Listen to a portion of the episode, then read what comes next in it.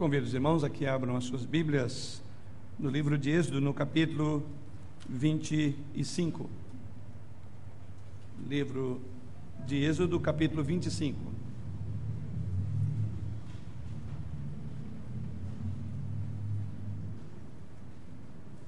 Vamos ler os primeiros versos deste capítulo, Êxodo, capítulo 25. Se nos diz o Senhor através da sua palavra. Disse o Senhor a Moisés: Fala aos filhos de Israel que me tragam oferta de todo homem cujo coração o mover para isto. Dele recebereis a minha oferta.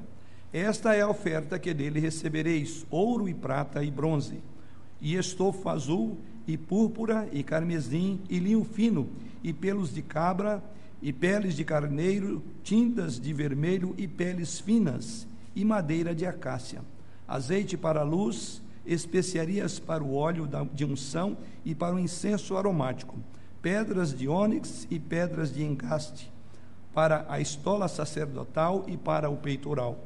E me farão um santuário para que eu possa habitar no meio deles, segundo tudo o que eu te mostrar, para o modelo do tabernáculo e para o modelo de todos os seus móveis, assim mesmo fareis.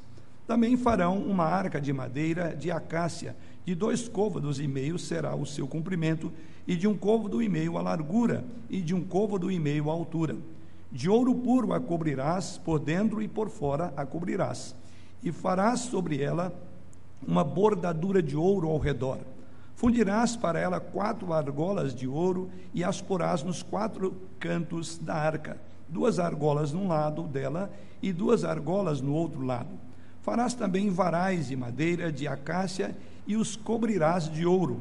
Meterás os varais nas argolas aos lados da arca, para se levar por meio deles a arca.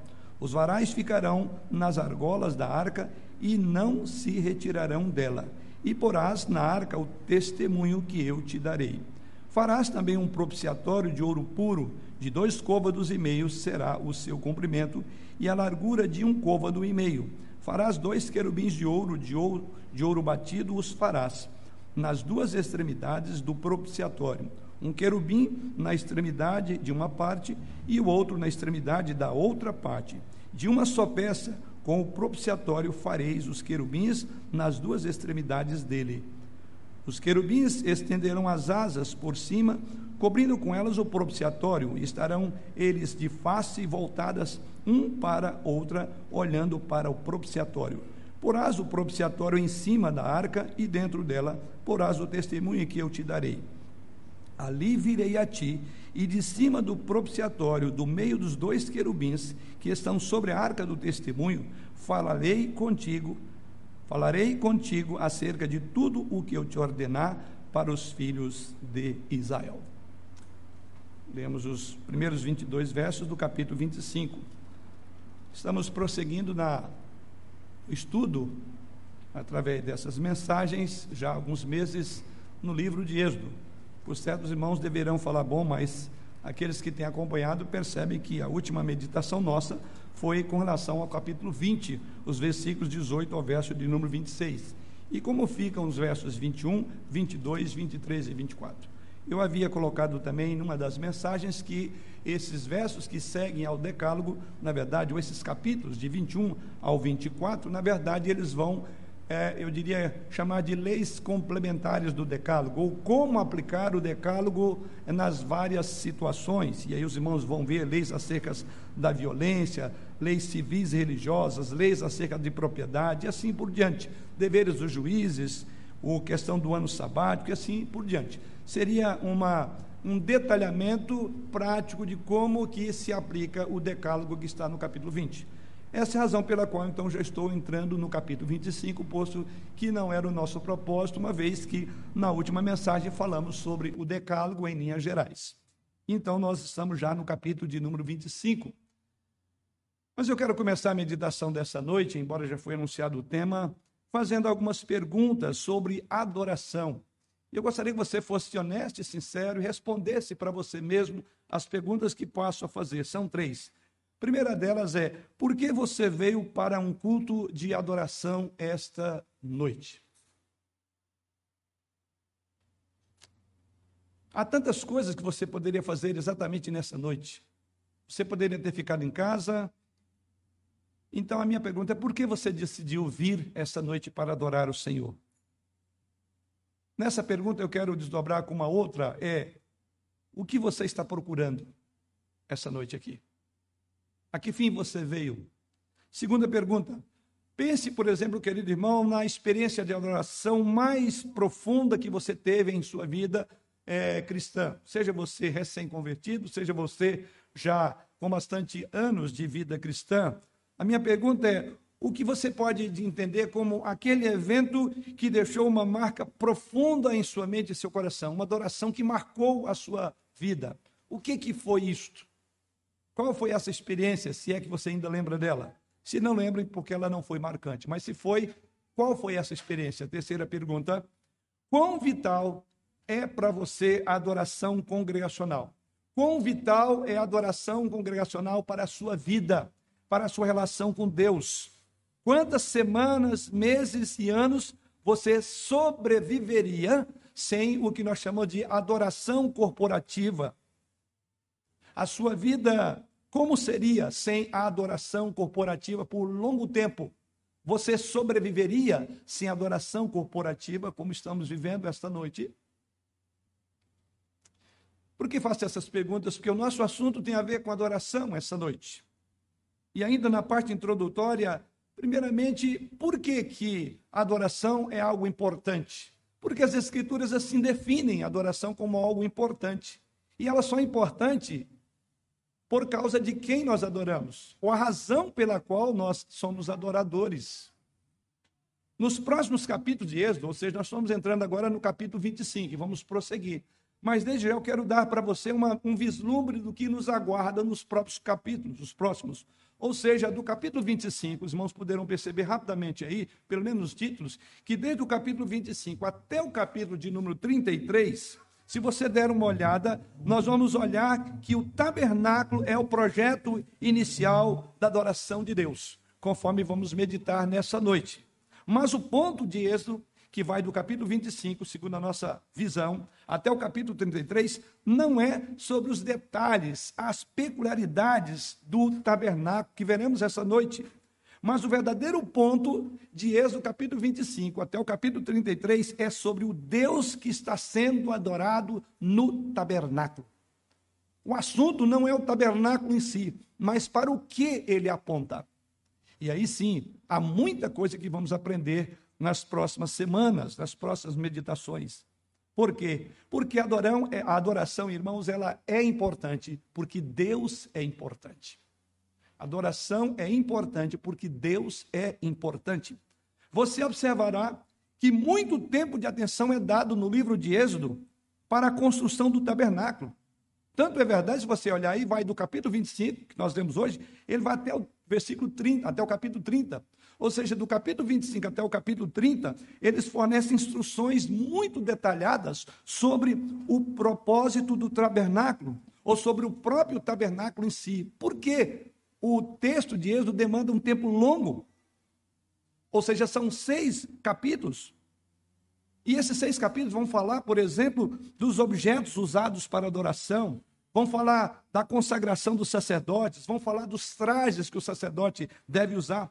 E se você prosseguir agora no capítulo 36, e você vai chegar até o capítulo 39 de Êxodo, e você verá que o Êxodo registra o processo de construção. Ou seja, nós temos seis capítulos falando especificamente sobre a ordem de Deus, os pormenores do que Deus queria com relação ao tabernáculo. E os capítulos seguintes vão dedicar em falar que o povo cumpriu na íntegra a forma, o modo como Deus queria que fosse feito o tabernáculo e todo o local onde ele habitaria.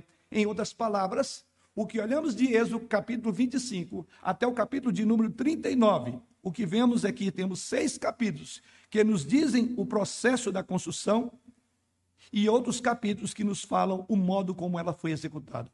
Portanto, o tabernáculo é importante. É importante o suficiente para registrar não só as instruções detalhadas dadas por Deus, como também a execução detalhada, o modo como os judeus levaram a cabo na íntegra o que Deus havia ordenado. Então, isto mostra que a adoração é importante. Os próximos capítulos todos vão falar de adoração. Vamos meditar lá na frente sobre os tropeços da adoração. Tropeços que levaram à morte centenas de milhares de judeus. Porque a adoração é importante, ela diz respeito à pessoa de Deus. Conforme nós estudarmos essa sessão e as demais, você verá que ela é repleta, conforme vimos na leitura que os irmãos acompanharam. Ela é repleta de detalhes muito específicos, eu diria detalhes complexos, que para nossa mente, que não podemos vislumbrar essas peças, mas eu sei que muitos já fizeram, olhando, calculando, vendo, é possível. Ainda há pouco eu estava fazendo uma medida em casa, até falei para minha esposa que eu tinha que afastar um móvel, que eu estava atrás de uma trena, para ter a dimensão né, do, da, de um dos elementos dessa noite, que vamos pensar que é a Arca da Aliança. Eu falei, mas negócio, um baú, literalmente como se fosse um baú na nossa concepção. Ou seja, o tamanho de cada elemento descrito dentro do tabernáculo os tecidos, as cores, são identificados com uma atenção aos detalhes que eu diria que pode ser até um pouco opressora, pesada, carregada, quando você tenta imaginar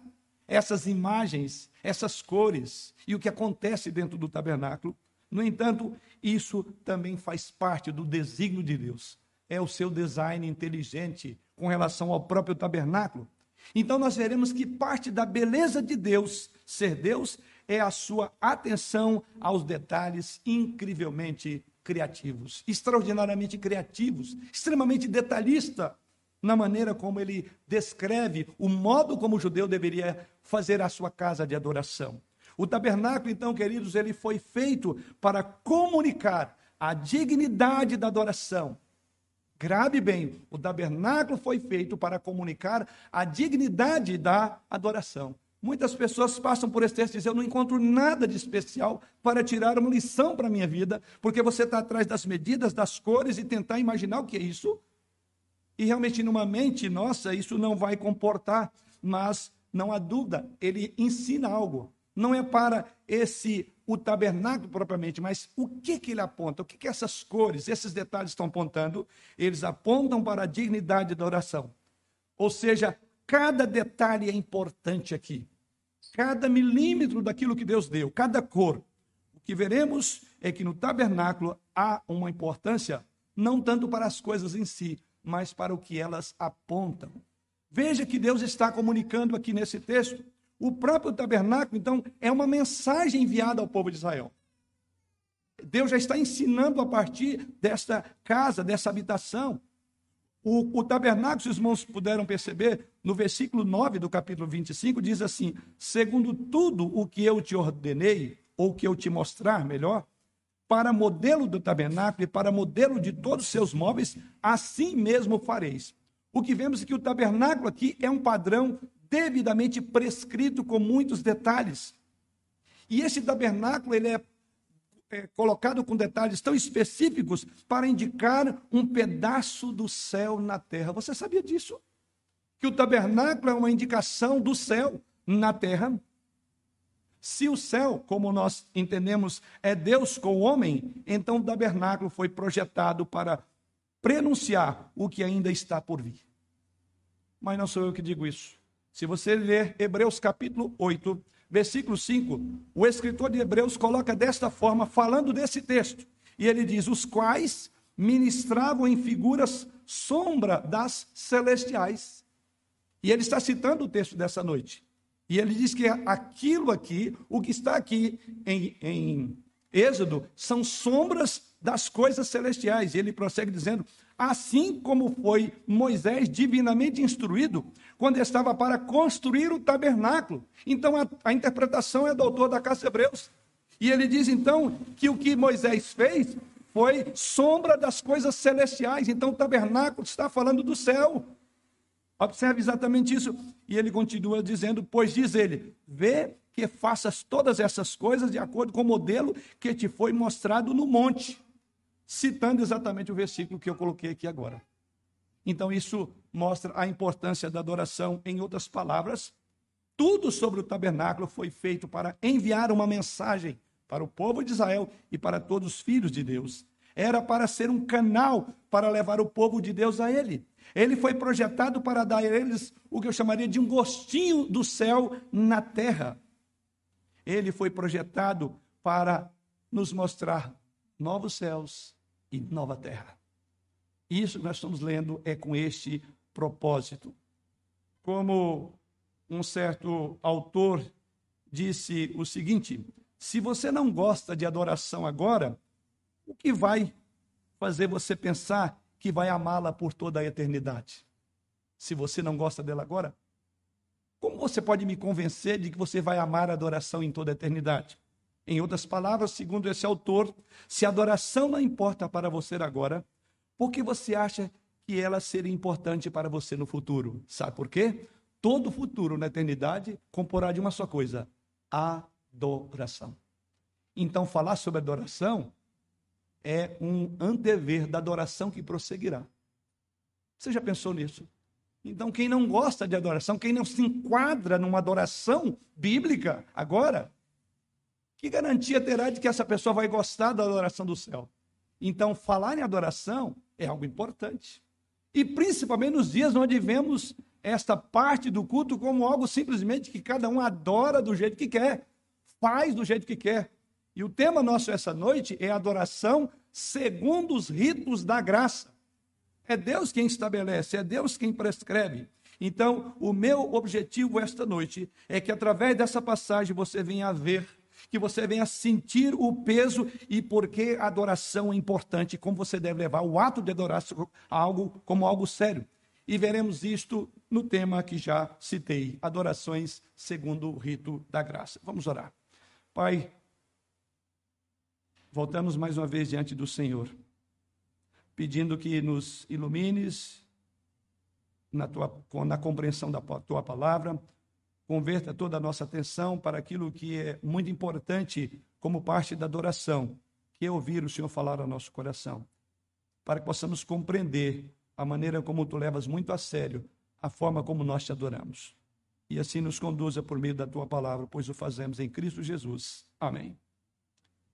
Mas antes de entrar no texto propriamente dito, eu quero considerar com os irmãos logo o verso de número 22 que diz assim: Fala aos filhos de Israel que me tragam oferta de todo homem cujo coração o mover para isto, dele recebereis a minha oferta. Antes de entrarmos no, no, nos detalhes que estão colocados no texto dessa noite, antes de falarmos sobre os seus móveis, é importante anotar, é, notar no nosso texto que a adoração ela é divinamente projetada para ser um encontro dos homens com Deus. E adoração ela não acontece de forma passiva, há uma atitude nossa, há uma, uma resposta a essa adoração.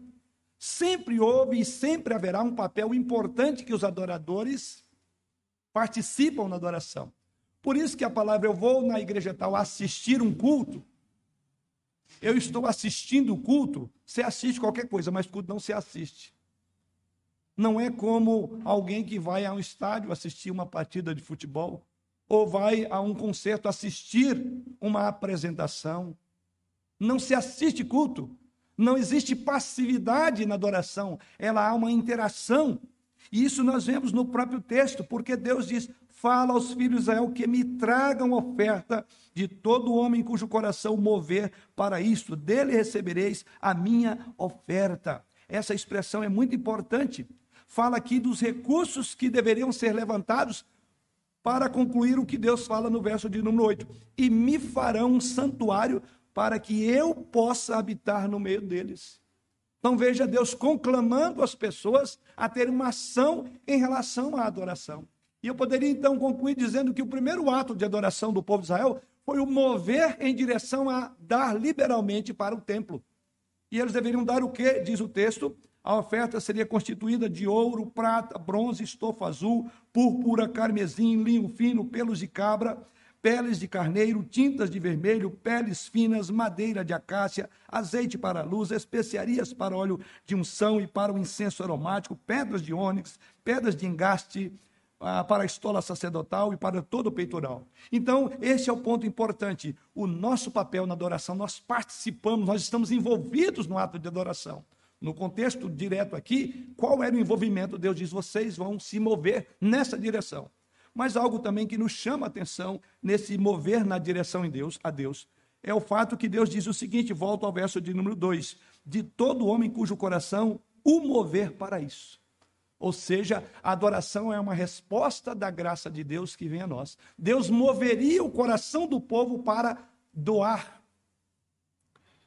Não que Deus necessitasse. Os seus celeiros sempre foram fartos. Aliás, ele mesmo diz isso ao povo de Israel. Queria que os irmãos lembram num, lá quando meditamos sobre o Êxodo capítulo 19, versículo 5. Deus diz: Vocês são meus, e ele conclui dizendo: Toda a terra é minha. Portanto, Deus não precisava disso que está aqui mas a generosidade de Deus, a generosidade do povo era uma atitude já de adoração. É um coração adorador, é acima de tudo um coração generoso. É um coração que se dispõe a dar no nosso contexto. Quando você dá de alguma forma, mas especialmente para o lugar onde você adora, isso está dizendo respeito a o que você se importa. Olha onde é que a adoração mexe, ela mexe no nosso bolso. Ela está dizendo quando você leva a sério esse local. O quando você leva a sério o prédio da igreja, não pelo prédio em si, mas o que ele significa para a sua vida de adoração. O quanto você investe na adoração. E é exatamente isso que Deus está conclamando o seu povo. Finalmente, observe no versículo de número 8, quando somos informados que os israelitas poderiam criar um lugar onde Deus haveria de se encontrar com eles. Portanto, então, se você, querido irmão, acredita que a adoração é importante, se você de fato valoriza a, a, a, adoração na sua vida, você valoriza a presença poderosa de Deus em nosso meio, então você vai investir para uma melhor adoração. Você vai se preocupar no local ou com o local onde você adora. Então é assim que nós participamos da transcendência e da imanência de Deus. E na adoração, esses dois aspectos estão muito ligados. Aliás, esses dois instrumentos da adoração, a arca da aliança e o propiciatório, falam-nos sobre a transcendência e falam-nos sobre a imanência de Deus, o que veremos logo mais. Mas quando usamos esse termo transcendência e imanência, o que você tem em mente? Talvez para muitos irmãos aqui, ou aqueles que estão nos acompanhando, seja uma expressão já comum, mas deixe-me colocar de uma forma mais prática e de uma forma mais direta. Quando a Bíblia fala da transcendência de Deus, aliás, nem esse termo ela usa, mas o termo transcendência significa que Deus é superior, que Deus é supremo. Quando falamos que Deus é transcendente, significa que Deus está além de nós. É aquilo que o profeta diz lá: nem os céus dos céus podem te conter. Então, nessa passagem, o profeta está dizendo de um Deus transcendente, um Deus que é maior do que nós, um Deus que é outro, que é diferente de nós, que não é um igual a nós. E esse é um ponto importante na adoração, é compreender que Deus não é um de nós. Ele não é um objeto, por isso que Deus não quer, não, dete, não aceita e condena toda e qualquer forma de adorá-lo segundo padrões humanos. Seja através de imagens, ou coisa desse gênero. Então, refletir sobre a transcendência de Deus significa que você deleita na beleza da sua santidade. E esse recinto aqui é um local onde você tem que ver um pouco da transcendência de Deus. Nesse recinto, em tudo que fazemos. Falar da transcendência de Deus diz respeito à sua majestade, à sua grandeza, o seu poder, à sua soberania. Mas, por outro lado, quando falamos de imanência de Deus, significa que Deus está próximo. Que Deus, usando o termo aqui, ele vem tabernacular, ou seja, ele mora próximo, ele é íntimo, ele é pessoal a nós. Então, a visão desse texto essa noite, ela captura tanto a maneira como Deus realmente é imanente, ele ama, ele está próximo, ele gosta de estar com o seu povo, mas ao mesmo tempo esse Deus que está próximo, que coloca-se ao nosso lado, é aquele Deus que transcende tudo que você imagina, que você pensa. Então a adoração verdadeira, a adoração que chamariam de uma adoração robusta, é uma proposta em que vemos a distinção e a proximidade. E talvez esses sejam os dois elementos mais críticos numa adoração. Ao mesmo tempo que Deus está muito próximo de nós, em nosso meio, por outro lado, Deus não é igual a nós. Não podemos reduzir na adoração Deus a alguma coisa do culto que não seja dele. Então, tudo que se coloca para adorar que não é prescrito na Bíblia é um perigo, Porque nós vamos, vamos confundir a transcendência com a imanência de Deus entre nós. Então veja que trabalhamos pontos muito delicados entre a transcendência e a imanência de Deus, entre um Deus distinto e um Deus muito próximo. Isto reflete nos desenhos do tabernáculo, no design que Deus deu. Isso então nos remete aí já ao nosso primeiro ponto. E o primeiro deles é está descrito nos versos 10 ao verso de número 16. Então aqui está a primeira maneira como Deus vai mostrar tanto a sua transcendência como a sua imanência. Aqui vamos ver que os ritos da graça colocam diante de nós alguns elementos fundamentais. O que foi a Arca da Aliança? Observe bem que é a primeira parte do texto. O texto nos introduz diretamente à Arca da Aliança. Observe os versos 10 ao verso de número 16, que já li aos irmãos. É curioso, então, eu diria que, acima de tudo, é instrutivo, é pedagógico, que o primeiro aspecto que Deus vai descrever para Moisés sobre o tabernáculo tenha sido exatamente a arca da aliança. Isso está a partir do versículo de número 10. Então, o primeiro desenho que Deus vai apresentar, a primeira proposta para a construção é a arca da aliança. Então, ela é um elemento de assinatura do tabernáculo. A arca da aliança é a assinatura de Deus no tabernáculo. Grave isto aí. É por isso que ela é listada em primeiro lugar. É por isso que Deus vai falar de todos os pormenores que envolveriam essa arca da aliança. De todas as coisas que Deus vai descrever aqui no tabernáculo, a arca é a mais importante. Mas por quê? Então vamos entender. Os versos 10 a 16 fornecem, primeiramente, as dimensões básicas e a composição da arca, de que, que ela seria constituída e qual seria a dimensão. Na verdade, era uma pequena peça, aproximadamente 1,10 metro e dez por cerca de 70 de largura por 70 de altura. Provavelmente poderia ser descrita hoje como um baú. Para aqueles que nunca viram baú fisicamente, devem ter visto, pelo menos em filmes aí, de heróis tentando buscar algum tesouro, encontra ali um baú. Mas imagine um baú um pouco mai, maior. Então, imagine aí de um metro e de comprimento, de 70 por 70, largura por altura. É isso que está descrito nos versos que lemos aos irmãos. Ou seja, era para ser feito de madeira, diz o texto, e deveria ser vestido com ouro puro, diz o texto sagrado. A arca deveria ser também portátil, Havia argolas, diz o texto aí, eu estou vendo a descrição dos versos.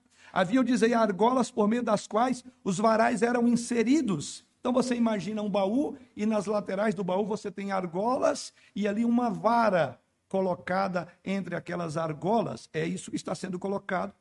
E essas varas deveriam ser colocadas e permanentes ali, diz o texto sagrado.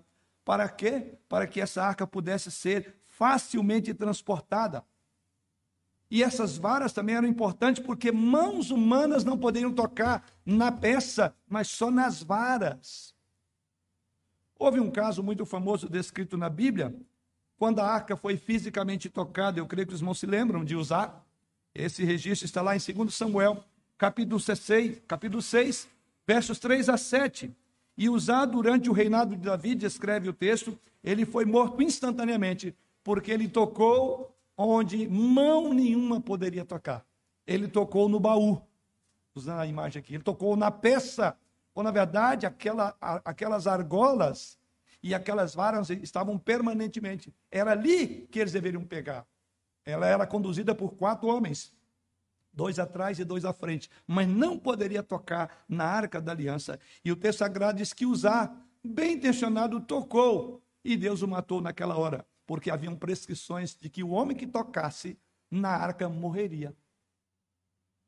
O que Deus está falando? Ele está falando da transcendência dele.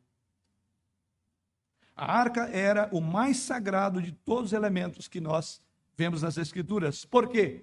Porque os versos 17 ao verso de número 22 nos fala sobre isso. Esse ponto é fundamental. Ou seja, no topo da arca diz aí o quê? Que havia um propiciatório ou uma tampa. Primeiramente, diz aí que ela era feita de, de ouro puro. Semelhantemente, esse propiciatório, de cada lado dessa cobertura, que é a tampa, ou chamado aí propiciatório, haviam querubins, diz o texto sagrado, querubins de ouro, cujas asas se estendiam sobre esta tampa, diz o texto, em direção umas às outras. Então você imagina a arca aqui e essas tampas, e no lado de cada tampa você encontra os querubins, e as asas deles quase se tocavam nas outras quando fechava exatamente isso. Tudo isso é instrutivo. Por quê? Segundo o texto sagrado, segundo as Escrituras, querubins eram criaturas angelicais, muito familiares para aqueles que viviam no antigo Oriente Próximo. Eram sim, porque eles eram vistos como seres celestiais, eram vistos como anjos, os anjos eram vistos como aqueles que circundavam e guardavam a glória de Deus. E a primeira ocorrência sobre os querubins na Bíblia, dessa forma, encontramos em Gênesis capítulo 3, os irmãos devem se lembrar. Lembra quando Deus expulsou Adão e Eva, tendo em vista que eles comeram da árvore do conhecimento do bem e do mal, e diz que Deus colocou os guardiões do jardim do Éden, eram os querubins, isso está dito lá. Então, querubins, irmãos, são muitas vezes sinônimo da sagrada presença do próprio Deus. E é exatamente isso que Deus disse que era para colocar ali em cima da arca. Eles foram um símbolo importante da presença de Deus. E a arca não é o único local onde eles eram encontrados em todo o tabernáculo. Os tecidos que serviam de cobertura para o tabernáculo, aquele véu que separava o santo dos santos, do, do local santo, também é descrito que tinha, esses querubins eram bordados e colocados. Veja o capítulo 26 de Êxodo, versículo 1 e o verso 31. Farás o tabernáculo que terá dez cortinas de linho retorcido, estofo azul, púrpura e carmesim, com querubins, as farás de obra de artista. Verso 31. Farás também um véu de estofo azul e púrpura, e carmesim, linho fino retorcido, com querubins o farás de obra de artistas. Então você percebe que esses querubins eram como que uma marca em todas as peças, ou grande parte das peças de todo aquilo que compunha o tabernáculo. Então há algo que Deus está nos ensinando aí, e isso é muito importante e não devemos perder. É a presença de Deus, um Deus transcendente, agora estava presente ali. Então diz aí que os tecidos que serviam de separação entre o santo dos santos era também tecido, era bordado nele esses querubins. Então este símbolo era importante, porque Deus frequentemente é descrito como aquele que está entronizado entre os querubins. Aliás, um dos nossos salmos conhecidos, Salmo 99, verso 1 diz lá: Reina o Senhor, trema os povos, ele está entronizado acima dos querubins. É assim que a Bíblia descreve. Deus entronizado acima dos querubins. Então, a arca ela era o aspecto mais importante do tabernáculo, porque ela representava a presença de Deus. E ela foi o primeiro símbolo do céu na terra. Mas a arca também comunicava algo, não só da presença de Deus, esses querubins que eram como guardiões, mas algo também que essa arca ensina-nos. Isso está logo no verso de número 17. Farás também um propiciatório de ouro. Sabemos desses querubins que estavam acima dessa tampa, que é chamada aqui de propiciatório. Portanto, há algo aqui mais do que decoração, mais do que um simbolismo, quando o versículo 17 diz que deveria ser feito um propiciatório de dois côvados e meio será o seu comprimento e a largura de um côvado e meio. Ou seja, a palavra usada aqui basicamente significa cobertura. Mas os estudiosos do Antigo Testamento nos dizem que esta palavra em hebraico tem um significado mais amplo do que uma simples cobertura. Tem um significado muito mais do que um significado físico, que era tampa para cobrir, poderia ser literalmente dito assim, uma tampa para cobrir que tinha anjos colada nela ou a peça era única, se os irmãos observarem, era uma peça só. A tampa e o querubim eram fundidos juntos, diz o texto sagrado, mas os exegetas dizem que o significado é mais além. E um comentarista, comentando esse texto, chamado Moutier, ele, em seu comentário sobre Êxodo, disse o seguinte: que a palavra cobertura, na nossa língua descrito aqui como propiciatório, ele diz que ela tem a sua forma intensiva e ela vem de uma palavra que significa pagar um preço para cobrir uma ofensa. É daqui dessa palavra propiciatório que os bons exegetas dizem que vem o termo pagar um preço para cobrir uma ofensa. E a Bíblia diz que Jesus Cristo é a nossa propiciação. Você agora entende isso? Quando nós falamos ser propício a mim, pecador, nós estamos falando do propiciatório, de ser favorável a nós, pecadores. E isso está no nosso texto, queridos irmãos. É daqui que vem todo o contexto teológico de propiciação, porque Deus estabeleceu aquilo como meio de propiciar. Mas isso fala muito mais, como podemos enxergar. Então, caso você não esteja familiarizado com o termo propiciação, ela é uma palavra na teologia para significar expiação ou restaurar relacionamento entre Deus e os homens. É daí que vem a ideia de propiciação. Mas dentro da arca tem algo mais que aprendemos, não só a sua tampa, que era uma maneira de pagar um preço para Deus for, ser favorável, ou pagar o preço por uma ofensa, quando se abria a arca, observe o que diz que tinha lá dentro, o verso de número 16, e porás na arca do testemunho, ou desculpe, porás na arca o testemunho que eu te darei. O testemunho aqui nada mais era do que uma cópia da lei que Deus deu a Moisés.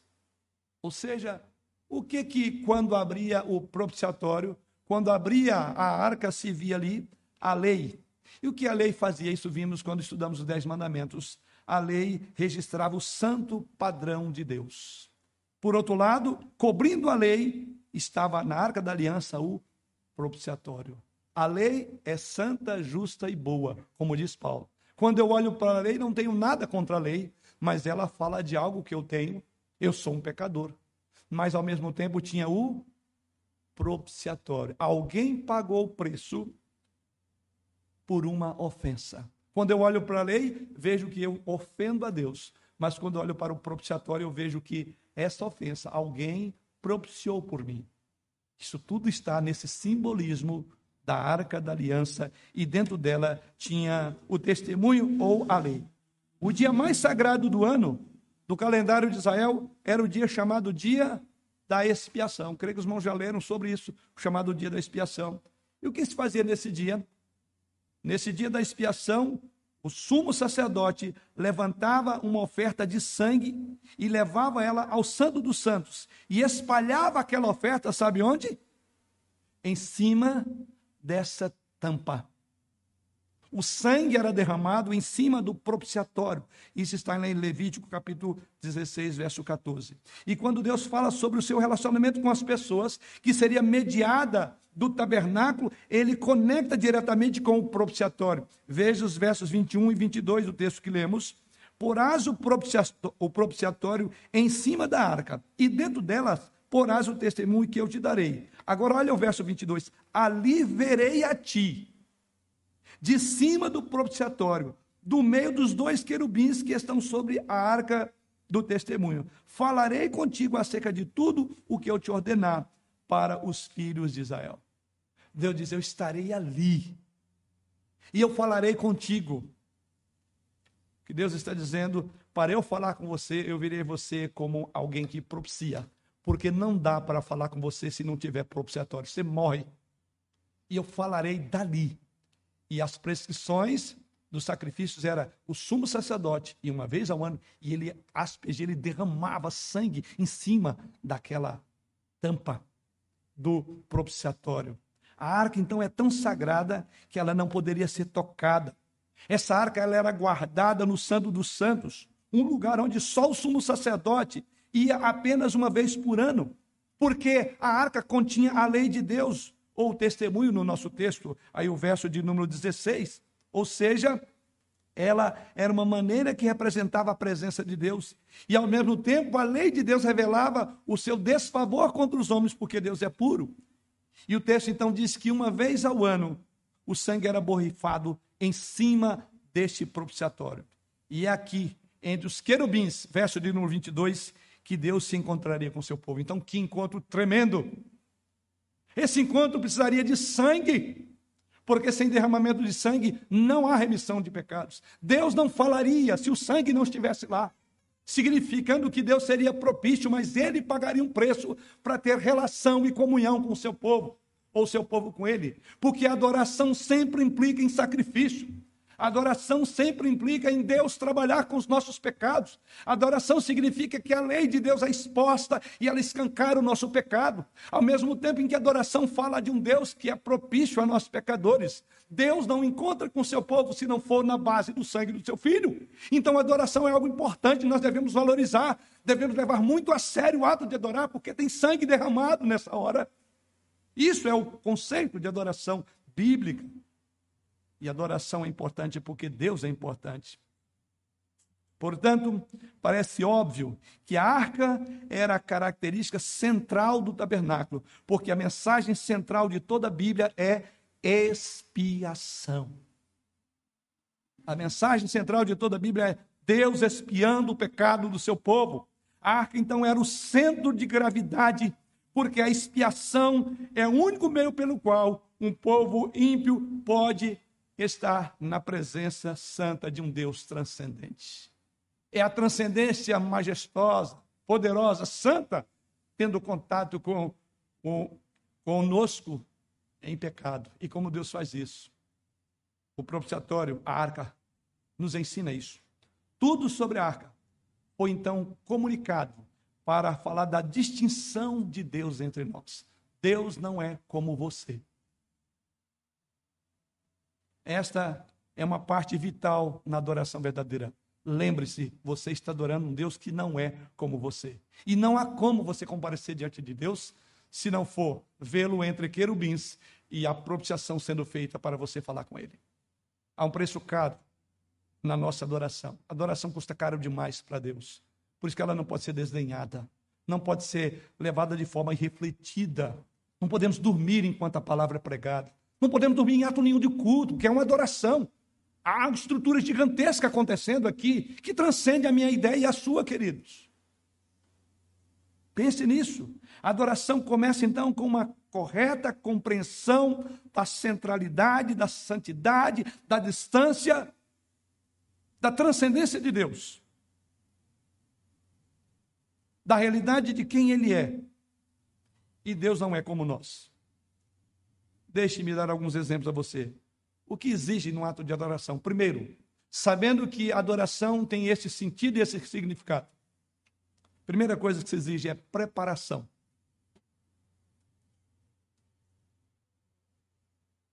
Fiz algumas perguntas aos irmãos no início dessa mensagem. Eu quero prosseguir agora completando elas. Quando você vem à igreja, você precisa primeiramente de preparar. A adoração exige preparação. Ou seja, quando eu perguntei inicialmente o que eu trouxe aqui, qual é a sua intenção em vir à igreja, o que você pretende aqui nesta hora, então significa que a adoração é algo planejado, é algo que tem preparação. Desculpa o uso mais comum da expressão, ninguém cai de paraquedas numa igreja, pois ninguém assiste culto. Por isso que o culto nunca será desinteressante, monótono. Ele é desinteressante e monótono porque o seu coração ele se desinteressa, ele não se preparou. Porque a adoração exige preparação. Então, ao pensar em vir aos cultos dominicais, você deve pensar sobre o fato de vir para encontrar corporativamente com o povo de Deus, na presença de um Deus santo, onde você será exposto diante do Senhor. Você deve então antecipar esse momento, descansando e focando no que veio fazer.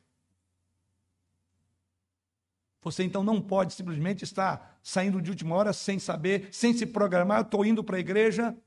É isso que faz com que muita gente simplesmente recebe um parente, um amigo, um querido em casa, ou um programa, simplesmente, ah, hoje não vai dar para ir na igreja. Adoração exige preparação. E a minha oração a Deus é para que, a partir dessa mensagem, irmãos, repensem cada vinda a essa igreja, cada vinda ao ato de adorar. Segundo ponto que a adoração pressupõe é participação. À medida que um culto de adoração acontece, você deve estar enganjado, procurando as mais variadas maneiras pelas quais Deus se revelará a você, por meio seja do canto congregacional, seja da leitura bíblica, seja das escrituras, seja da oração. Ou seja, você deve estar enganjado, porque você deve estar concentrado em conhecer de Deus. E em terceiro lugar, a adoração exige também reflexão. Deus tem você aqui por uma razão. Deus o trouxe aqui por uma razão. Não é assim que nós cremos? Agradecemos, Senhor, porque o Senhor me trouxe aqui. Assim diz o salmista, né, que aqueles que assistem em sua casa são chamados por ti. E nós cremos que somos chamados. Então, se somos chamados, então você não chega aqui voado. É uma reflexão.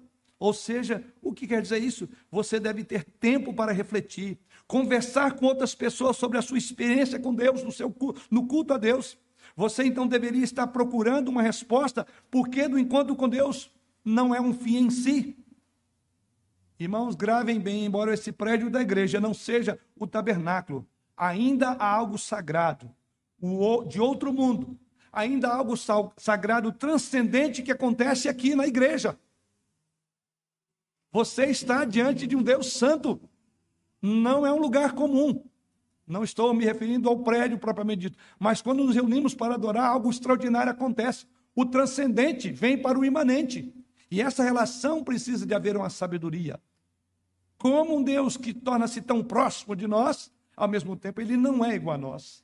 Ele requer esse espírito de adoração. Então aqui vemos na primeira primeiro elemento que Deus deu, o primeiro design, que foi o da arca.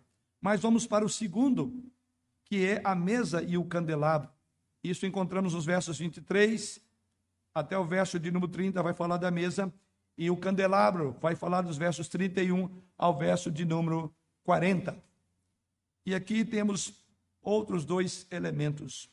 Os próprios elementos que Deus escreve do tabernáculo deveriam ser mantidos no santo lugar, não no santo dos santos. Veja que a arca, ela era a única que ficava separada. Era a presença de Deus do seu povo, é o céu na terra. É o transcendente vindo, estando imanente, bem próximo do povo. Por isso que não podia tocar nela. Era a presença do próprio Deus. Mas agora, esses outros elementos, eles agora vão estar num outro local, num lugar que não é o Santo dos Santos. Aqui, na verdade, era uma sala particular e ela seria frequentada por todos os outros sacerdotes era uma sala que continha elementos que deveriam ser mantidos semanalmente. Havia todo um cuidado que semanalmente os sacerdotes tinham ir no local santo. E lá o que eles viam no local santo, eles viam a mesa e eles viam também o candelabro. Os versículos 23 a 30 nos dão a descrição da mesa. Também diz aí, ela era feita de quê? De madeira revestida de ouro. Também continha argolas, varais para ser transportada, tendo em vista que nós sabemos que o tabernáculo, na verdade, ele era montado e desmontado durante todos os anos pelos quais eles andaram no deserto até chegar à terra prometida. Então era comum que essas peças também tinham argolas para serem carregadas e varais para o transporte, mas a característica principal da mesa não era a mesa em si. Mas sabe o que chama atenção? É que ela, nessa mesa, era colocado o pão da propiciação. Não vai haver muita atenção para a mesa, mas o que era colocado? O pão da propiciação. Você quer entender sobre isso? Leia depois em casa Levítico capítulo 24, versos 5, 5 a 9.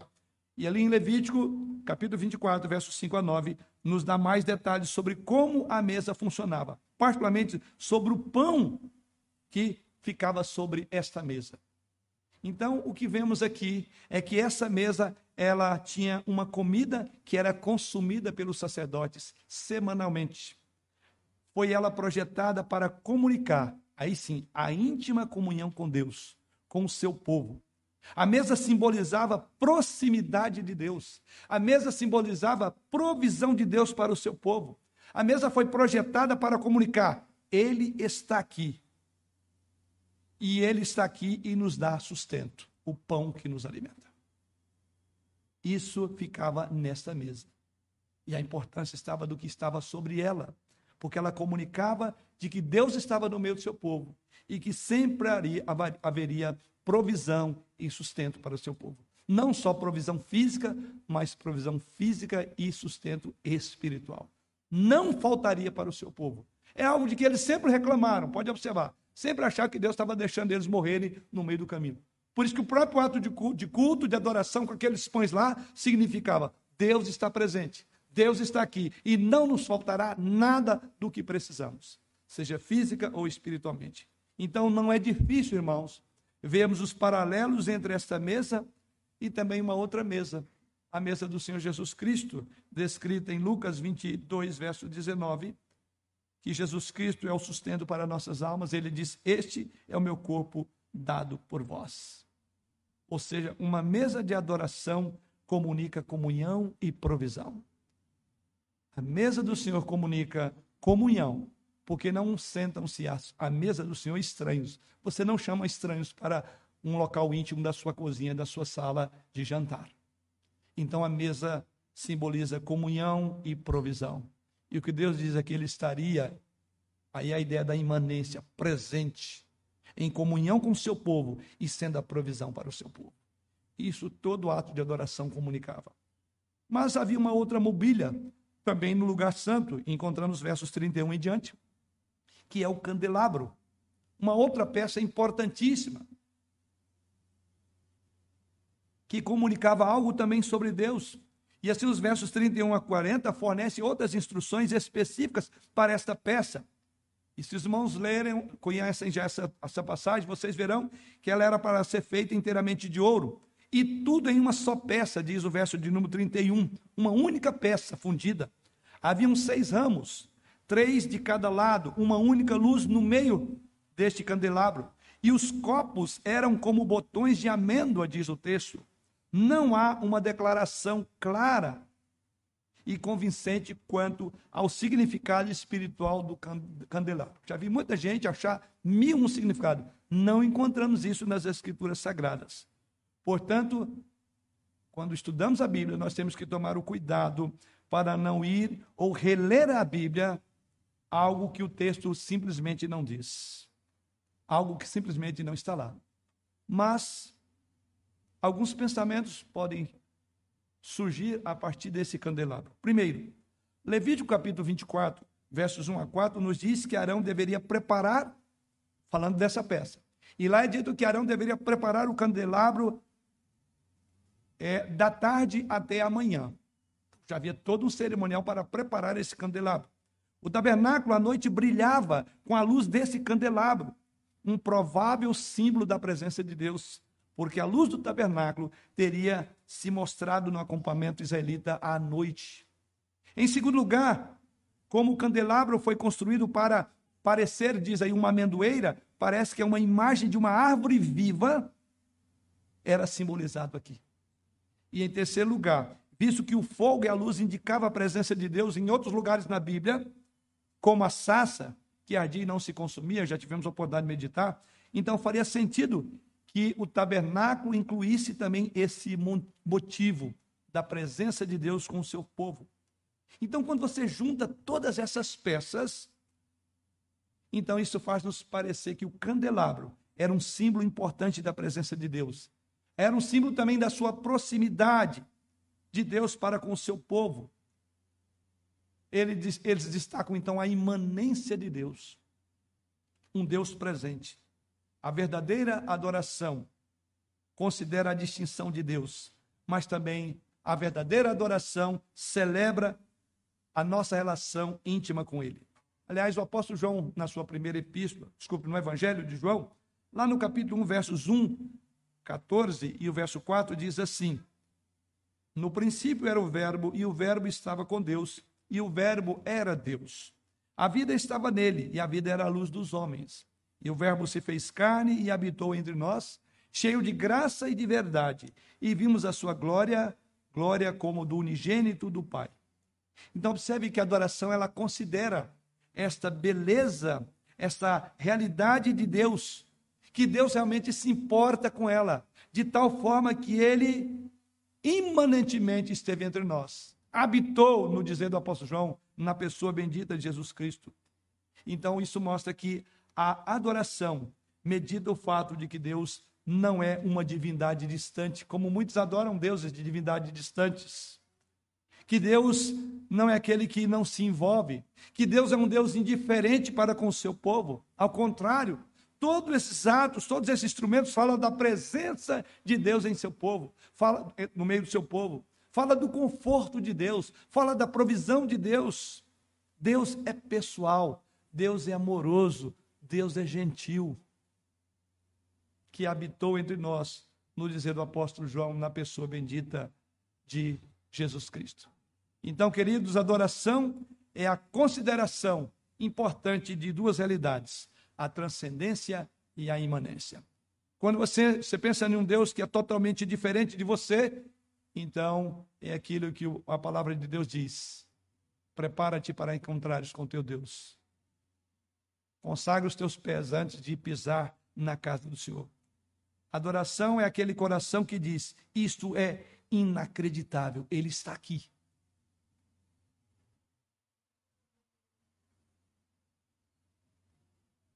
Ele está aqui. Ele está entre nós.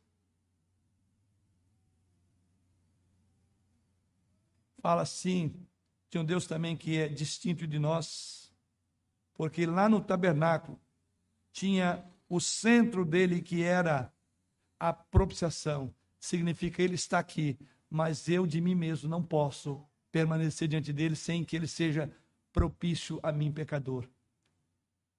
Ele está aqui porque tem um sangue entre eu e ele. Ele está aqui porque Jesus está aqui. Ele é a nossa propiciação. Nada seria mais misterioso ou mais glorioso saber que Deus está aqui.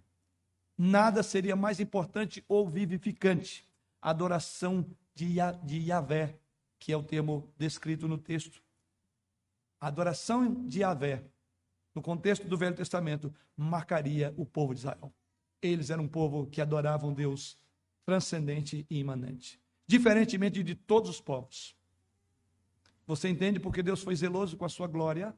Porque ele foi zeloso com a sua o seu nome na boca do seu povo, porque ele não era como os demais deuses das nações. Era um Deus que veio habitar entre nós. Para concluir, todo o tabernáculo aponta para a transcendência de Deus em Cristo e, ao mesmo tempo, a imanência dele no Jesus de Nazaré. É isso que acontece com Jesus Cristo. Quando você lê sobre essa intersecção entre o transcendente e o imanente, e o imanente que está aqui no tabernáculo, isso indica que você deve então adorar Jesus. Sim, Jesus Cristo, queridos irmãos, ele é a expressão máxima da distinção de Deus e da proximidade de Deus. Ele é Deus em carne. Ele é o Emanuel, ele é Deus conosco. Ele tabernaculou entre nós. Ele habitou entre nós. O que vimos aqui é apenas sombra do que veio ser concluído em Jesus Cristo. Hebreus capítulo 9, versos 23 a 25, nos dá um grande resumo da maneira pelas quais o tabernáculo apontavam para Jesus. Veja comigo Hebreus 9, 23 a 25. Ele nos dá esse grande resumo. E assim nos diz o texto: Era necessário, portanto, que as figuras das coisas que se acham nos céus se purificassem com tais sacrifícios. Lembra? o propiciatório que tinha um sacrifício e derramava sangue. E o autor está lembrando, ele diz, era necessário que as coisas que apontam para o céu, está falando do tabernáculo. E ele diz que elas fossem purificadas com esse sacrifício, com derramamento de sangue. Mas as próprias coisas celestiais, com sacrifícios a eles superiores. Que coisa maravilhosa! Como o autor da Casa de Hebreus resume o nosso texto. E ele prossegue dizendo: porque Cristo não entrou em santuário feito por mãos humanas, santuário feito por mãos, figura do verdadeiro, porém no mesmo céu, não é mais sombra, mas no mesmo céu, para comparecer agora por nós diante de Deus, nem ainda para se oferecer a si mesmo muitas vezes, como o sumo sacerdote cada ano entra no santo dos santos com sangue alheio. Veja que coisa maravilhosa o tabernáculo conclui-se na pessoa de Jesus Cristo. Ele diz que aquelas coisas precisavam de sangue. E agora o próprio Jesus Cristo já entrou nesse local. E ele não precisa de repetir, e com sangue alheio, é o dele próprio. Portanto, a transcendência e a imanência no tabernáculo, por mais gloriosa que ela fosse, conforme vimos no texto sagrado, é apenas uma imagem do que já foi inaugurado no dizer do autor da Casa Hebreus, por Jesus Cristo, do que será finalmente cumprido no novo céu e na nova terra. E cada culto deve apontar para isto, cada adoração nos encaminha para aquele lugar maravilhoso. Irmãos, como, conforme dizemos, o centro de gravidade espiritual para Israel era o quê? A arca da aliança. Esse era o centro de gravidade. Mas o centro de gravidade espiritual no Novo Testamento é Jesus. Ele é o centro de gravidade para toda e qualquer adoração que sobe a Deus. Portanto, quando você sobe para adorar ao Senhor, quando você está reunido com Ele, seja o nosso canto congregacional, seja a nossa saudação uns aos outros aqui, ainda que atualmente um pouco diferenciada do jeito comum do brasileiro. Nossa oferta, nossa escuta, nossa resposta à palavra de Deus são interações com Ele. São interações com Ele. Isso é culto, isto é adoração. Ele nos encheu com o seu espírito para que tenhamos comunhão uns com os outros e todos com Ele. Então veja que a adoração pressupõe muitas coisas das quais muita gente hoje acha que não há necessidade. Por isso saiu o nome dos chamados desigrejados. Consegue ser adorador sozinho. Deve ter um céu só para ele, um canto só para ele, um pastor só para ele, talvez um Cristo só para ele, porque esse aqui não é assim. Adoração se dá no corpo da irmandade. Essa é a razão porque até algumas, algumas perguntas que nunca se imaginaria que um pastor teria que responder como podemos tomar ceia em casa, cada um faz a sua ceia. Bom, até o momento você entende o que é adoração, o que é ajuntamento solene. Sim, irmãos, a verdadeira adoração não é ser amigável uns com os outros. A verdadeira adoração não são canções que você goste. Extrair algo do sermão e aprender algo sobre a Bíblia. Verdadeira adoração é um encontro pessoal e corporativo com o povo de Deus, conforme eles respondem à transcendência e à imanência de Deus por meio da obra de Jesus Cristo, o Emanuel, o Deus conosco. Eu quero concluir fazendo outras perguntas. Então, vou repetir, por que veio essa noite aqui adorar? O que você aprendeu com o sermão?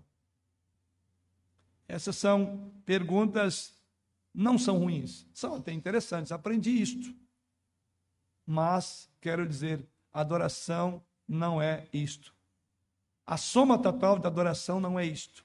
A adoração verdadeira se deleita na beleza e no trauma cheio de graça. Lembra que havia trauma.